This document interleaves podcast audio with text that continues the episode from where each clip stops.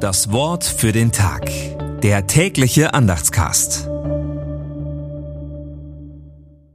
Samstag, 13. Januar 2024. Und er sprach zu ihnen, was ist am Sabbat erlaubt? Gutes tun oder Böses tun? Leben retten oder töten? Sie aber schwiegen still. Markus 3, Vers 4. Gedanken dazu von Wilhelm Birkenmeier.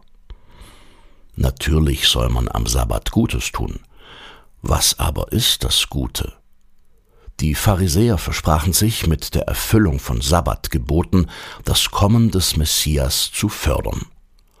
Doch sie erkennen an dem Zeichen der Sabbatheilung nicht, dass der Messias, der ganz auf die Seite Gottes gehört, schon bei ihnen ist. Jesus ist umfassend der Retter des Lebens in göttlicher Vollmacht. Seine Gegner nehmen Gottes größte Wohltat zum Anlass, Todespläne gegen den Retter zu schmieden. Der Passionsweg Jesu beginnt schon hier. Bevor wir auf andere zeigen, ist Jesus notorisch zu ignorieren nicht auch schlechthin böse? Davor bewahre uns der Herr. Das Wort für den Tag. Der tägliche Andachtscast. Präsentiert vom Evangelischen Gemeindeblatt für Württemberg. Mehr Infos in den Show Notes und unter www.evangelisches-gemeindeblatt.de.